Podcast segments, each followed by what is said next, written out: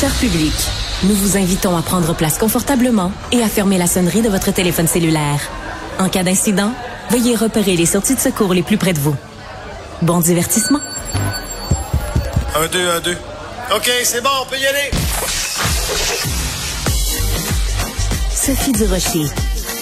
Elle met en scène les arts, la culture et la société pour vous offrir la meilleure représentation radio. Sophie Durocher. Tout un spectacle radiophonique. Bonjour tout le monde, j'espère que vous allez bien. Vous connaissez bien sûr l'humoriste Mathieu Cyr. Il a même été chroniqueur ici même au micro de Cube Radio à l'époque où ma collègue Geneviève Petersen était animatrice ici. Bref, vous le connaissez Mathieu Cyr, l'humoriste. Mais est-ce que vous connaissez Mathieu Cyr, le gourou? Moi, j'ai capoté parce que j'ai visionné le premier épisode d'une série euh, disponible dès aujourd'hui sur Vrai. Ça s'intitule Comment devenir un gourou. Et Mathieu Cyr s'est prêté au jeu pendant quatre mois. Il a fait semblant d'être un gourou. Bonjour Mathieu Cyr. Bonjour Sophie. J'ai regardé le premier épisode de ta série et j'avoue que ça fait peur. On va commencer par le début. Mathieu, pourquoi, alors que ta carrière d'humoriste va super bien, que tu es partout, tu donnes des spectacles, des conférences, pourquoi tu dis, hey, je vais risquer ma carrière pour faire semblant de devenir un gourou? C'était risqué quand même. C'était très, très risqué. Euh, puis c'est un bon point que tu amènes parce que justement, il y a, y a, ma blonde aussi qui est impliquée là-dedans, Ashley, qui est, qui est ma gérante et productrice aussi euh, du spectacle. Donc, les deux, on se posait la question, est-ce que ça vaut la peine? Euh, c'est sûr que point de vue personnel, c'est pas, c'était très, très risqué. Par contre, euh, à voir à quel point le monde en parle, à quel point c'est dans l'air du temps, puis à quel point il y a des gourous partout, puis il y a plein de monde qui se font arnaquer par ces gens-là. Je me suis dit que ça valait la peine de faire ça pour ces personnes-là, justement. OK. Par contre, tu aurais très bien pu dire, bon, ben moi, je m'intéresse à ces questions-là. Je suis fasciné de la crédulité des gens. Je suis fasciné de voir à quel point il y a des manipulateurs parmi nous. Je vais appeler les gens de vrai, je vais appeler Pixcom, on va faire un documentaire là-dessus. Là, c'est pas ça que tu as mhm. fait. Tu as dit, moi, je vais faire faire semblant d'être un gourou. Donc, tu as créé une sorte de personnage, tu as donné des conférences, tu as changé ta façon de t'habiller, tu as créé quelque chose. Donc, tu es devenu à ton tour un manipulateur, entre guillemets. Un, apprenti euh, manipulateur. un mini manipulateur. oui, exactement. Bon, on avait fixé des limites très, très claires. Euh, c'était de rester le plus flou possible dans le message, premièrement de pas donner des vrais trucs, tu sais, de, comme exemple de dire à quelqu'un cesse ta médication puis euh, prends des, des, des yogos probiotiques ça va bien aller. ça c'était vraiment c'est vraiment là qu'on voulait pas aller. Puis quand quelqu'un s'enfonçait trop entre guillemets dans mon euh, dans ma secte, ben là euh, on prenait le téléphone, on l'appelait, on lui disait écoute c'est pour un stunt télé, tu sais, c'est arrivé deux ou trois fois, c'est pas arrivé souvent, heureusement. Euh, mais nous, c'est parce qu'il fallait pas que j'en parle pendant 16 semaines. C'était ça le challenge. C'est long. C'est très long. Puis même après 16 semaines, en fait, là, je commence à peine à pouvoir en parler. J'ai l'impression d'être sauté d'un avion, puis euh, quatre mois plus tard, le parachute s'ouvre. Euh, je comprends, c'est une très bonne image. C'est une très bonne image, Mathieu, mais je veux qu'on revienne, euh, si tu le veux bien, sur ces trois personnes-là qui ont vraiment mhm. embarqué au max. ces personnes-là, elles étaient prêtes à quoi? En, quoi ces personnes-là allaient trop loin? Elles t'envoyaient de l'argent, elles changeaient leur vie. Ben c'est ça, c'était rien de tragique. C'était juste que c'était des personnes qui voulaient qui voulaient absolument euh, venir à une conférence là, là, là, puis savoir si je pouvais faire une conférence. La conférence que j'ai parce que en plus, je fais des conférences, mais mes conférences sont pas du tout dans le même angle que celles que j'avais faites pour cette émission-là. il y avait une personne, entre autres, qui voulait m'engager pour faire cette conférence-là pour s'accompagner. Euh, il y avait une autre personne qui disait, écoute, euh, tu m'as as, dit tel truc dans la capsule, puis à cause de ça, moi, je m'apprête à, à lâcher mon chum.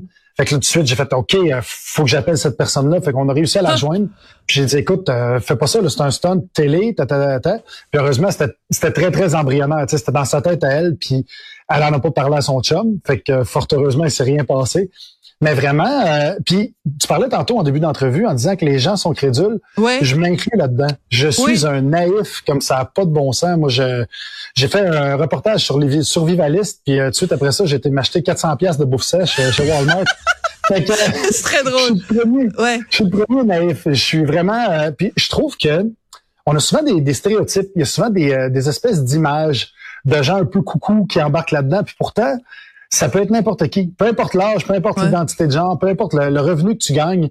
C'est, on, est tous à une mauvaise décision d'embarquer là-dedans. Puis un coup que tu es là-dedans, à cause de l'algorithme de Facebook et des réseaux sociaux, etc., ça fait en sorte que tu reçois de plus en plus de matériel qui a rapport avec ce que tu as cherché en premier mais, euh, mais tu vois, je suis pas d'accord avec toi, euh, Mathieu. Euh, ben, tu me connais un peu. Moi, j'aime ça être l'avocat du diable. Mais je, je suis pas d'accord avec ça, avec cette idée-là que on est tous à un, petit bord de rentrer dans un complot ou de faire partie d'une secte. tu sais, je veux dire, moi, je, je, je, je enfin, comment dire? Je trouve toutes les religions ridicules, toutes les idéologies extrêmes ridicules. Et j'ai, peut-être la prétention, c'est peut-être prétentieux de ma part, mais j'ai la prétention de croire que il est pas encore né le gars ou la fille euh, qui va m'embarquer dans un truc de coach de vie ou de, tu comprends? Je suis pas sûre que c'est tout le monde qui est crédule à ce point-là. Ben, il y a plusieurs niveaux. Euh, je dire, tu, parles des religions. Tu sais, oui, effectivement, les religions, euh, on, on, peut en débattre longtemps, euh, mais ça peut être les religions, mais ça peut être un organisme qui est contre les religions, justement. Qui dit, nous, on est contre ça, puis on veut dénoncer à quel point les religions, c'est stupide. Puis plus ça va, plus ça devient de la haine envers les religions. Et là, tu es rendu dans, cette, dans cet organisme-là qui commence à bloquer des ponts contre, contre n'importe quelle religion. Tu sais, ça, c'est un exemple. Ça peut être aussi autre chose qui n'a pas rapport avec la spiritualité. Tu embarques dans un club de, de, de, de, je sais pas, de, de, remise en forme. Ou est-ce qu'on y va avec la diète keto ou je sais pas trop quelle diète qui est en mode maintenant. Mais n'importe quoi qui dit, OK, ben maintenant, à partir de maintenant, Tous les extrêmes. tu manges. Je comprends. Il faut que tu manges 500 euh, mg de beef jerky, 500 grammes de beef jerky à chaque jour. Faut que tu mettes ça dans ton shake, puis tu mélanges ça avec des bananes. C'est dégueulasse, mais tu vas perdre 50 livres. Puis là, le monde embarque là-dedans, puis peu à peu, après ça, il te donne un deuxième truc par rapport à l'entraînement. Je comprends.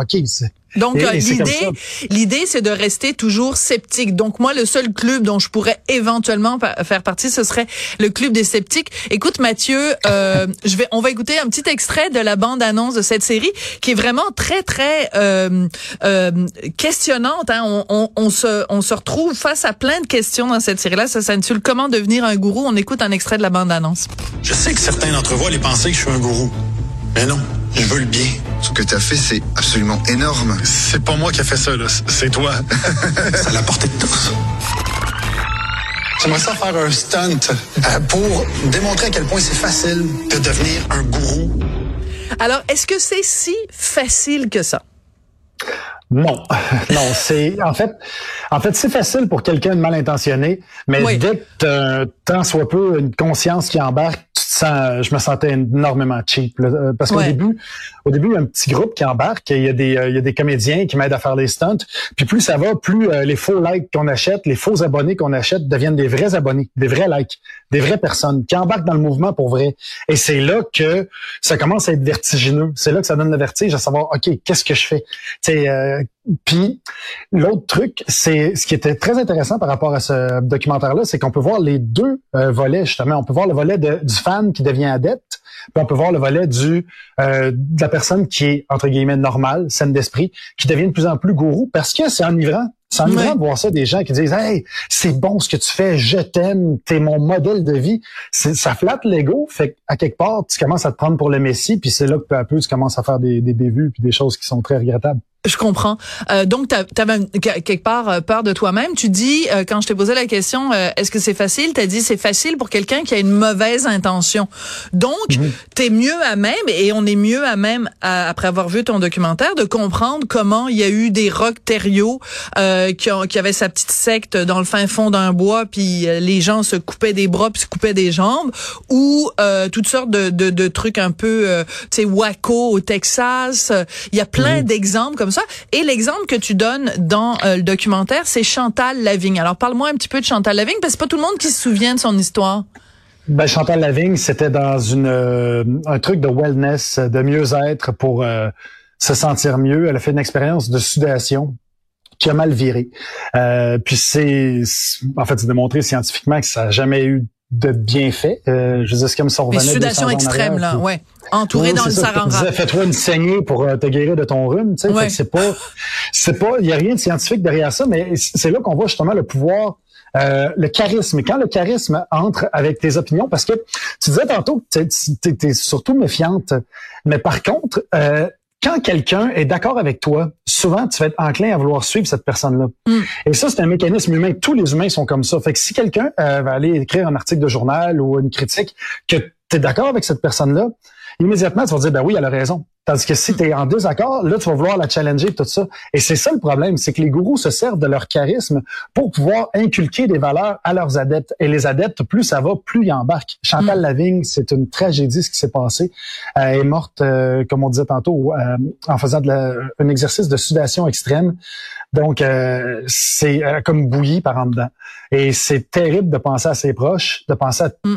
tous les gens qui étaient autour d'elle, puis qui l'ont vu euh, qui l'ont vu descendre comme ça, une descente aux enfers. La même chose pour Bernard Lachance, euh, qui était un, un citoyen qui a arrêté sa, sa trithérapie euh, alors qu'il était atteint du VIH. Puis il, il shakeait justement, il brassait son, son truc de pilule devant la caméra, puis il disait il y en a pas de, de virus, de VIH, c'est un complot. Tata. Puis là, il est hyper convaincu. Puis quand tu sais que quelques semaines plus tard, ce gars-là est mort, là tu penses à, à, son entourage. Puis je veux dire, c'est pas, c'est impossible que tous ces gens-là soient entourés de, de sinistres idiots qui se foutent de leur sort. Tu sais, c'est des gens qui ont, qui ont des personnes à cœur. Fait que c'est là que je dirais que le premier, la première chose à, à tenir en ligne de compte quand tu sens que tu es peut-être sous l'emprise de quelqu'un ou de quelque chose, c'est quand cette personne-là te demande de t'isoler de ton voilà, entourage. Ça, exactement. ça, c'est le, le, premier signe. Alors, Gourou du Rocher vous dit, ne vous isolez pas, gardez un, un, un entourage euh, important et surtout ne croyez pas les gens qui vous disent qu'ils veulent votre bien parce qu'ils vont finir par l'avoir, votre bien.